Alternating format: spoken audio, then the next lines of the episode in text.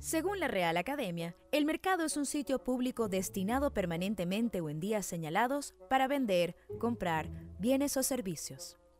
Lo que la RAE no te dijo es que existe otro tipo de mercado. Un sitio público virtual destinado a compartir ideas, perspectivas, creatividad e historias.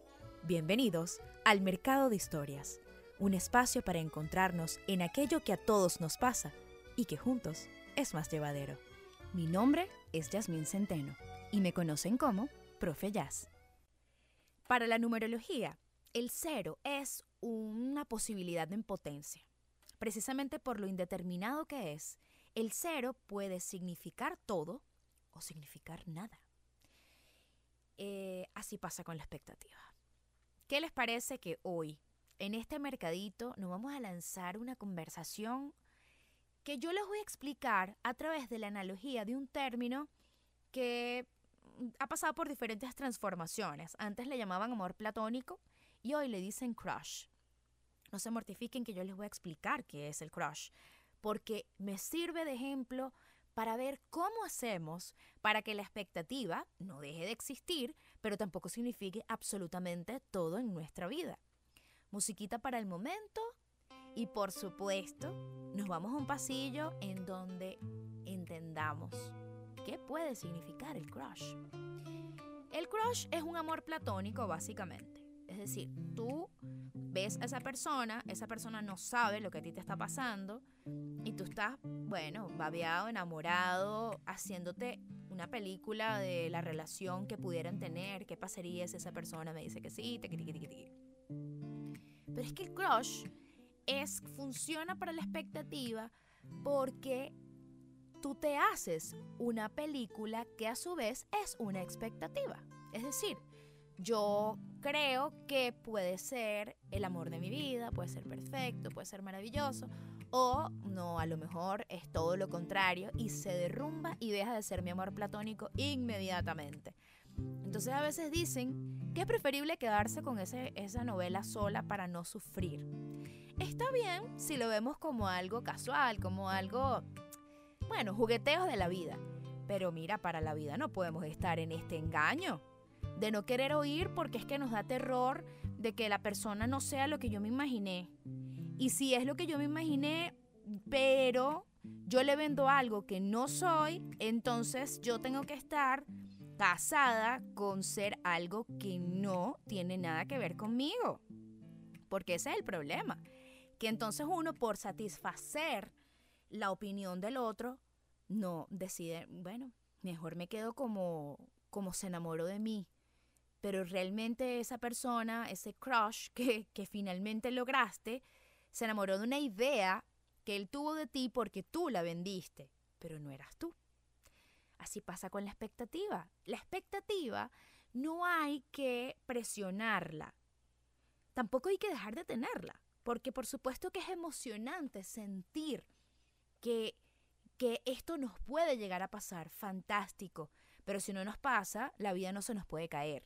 Entonces, no podemos atribuirle toda la emoción y toda la celebración a que si se cumplió o no se cumplió. Creo que siempre he sido súper enfática que el éxito no es a donde llegas, sino el camino recorrido. Entonces aplica exactamente para la expectativa vamos a disfrutar lo que podemos disfrutar sin tener que eh, darle esa, ese peso tan importante que le estamos dando a nosotros mismos, porque es el que va a determinar si tú te catalogas como exitoso, si a ti te pasó algo bueno, si lo lograste, porque tú mismo pusiste esa vara. Inventaste que eso significaba eso y que si no pasaba de esa manera, entonces está mal. Las cosas pueden ocurrir, pero a lo mejor no de la manera en que te lo esperas.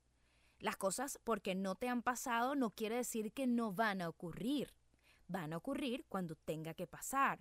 Entonces es preferible estar atentos a disfrutar cómo hacemos para que aquello que nos esperábamos no ocurrido sin dejarnos vencer por la frustración.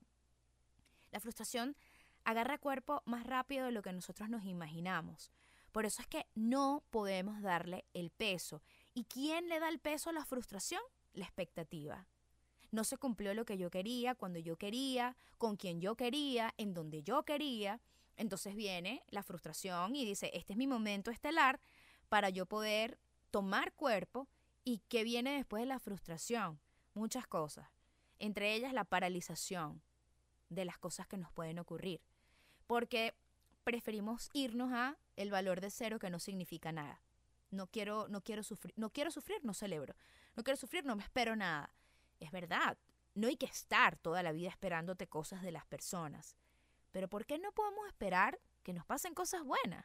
¿Por qué no podemos esperar o ser tan humildes como para reconocer que a veces las cosas que pasan es lo mejor que nos puede pasar? Nuevamente, creo que el juego de la vida se trata de, de estar dándole la vuelta para, para ver, porque em, la emoción arropa tanto y van a esos sentimientos tan extremos que no nos permiten vivir el día a día como merecemos. Entonces, de nuevo yo invito a que no es que no vivamos, no es que no nos sintamos tristes, no es que eh, esto es un podcast para juro sonreír en lo absoluto. Esto es un podcast para darle la oportunidad a los términos, para escuchar a través de las historias de otras personas o de la perspectiva de otra persona, cómo podemos darle o reasignar un nuevo significado a las cosas. No se trata de juzgarnos porque nosotros sí lo hacemos y deberíamos, no. Se trata de sentarnos, escuchar y dar la oportunidad a una perspectiva más, a una página más y ver si consideramos que puede aplicarse en nuestra vida. Eso es todo. Creo que una de las cosas más valiosas de compartir lo que a todos nos ocurre es que no nos sentimos solos y que no sentimos que tenemos la culpa porque solo a mí me pasó.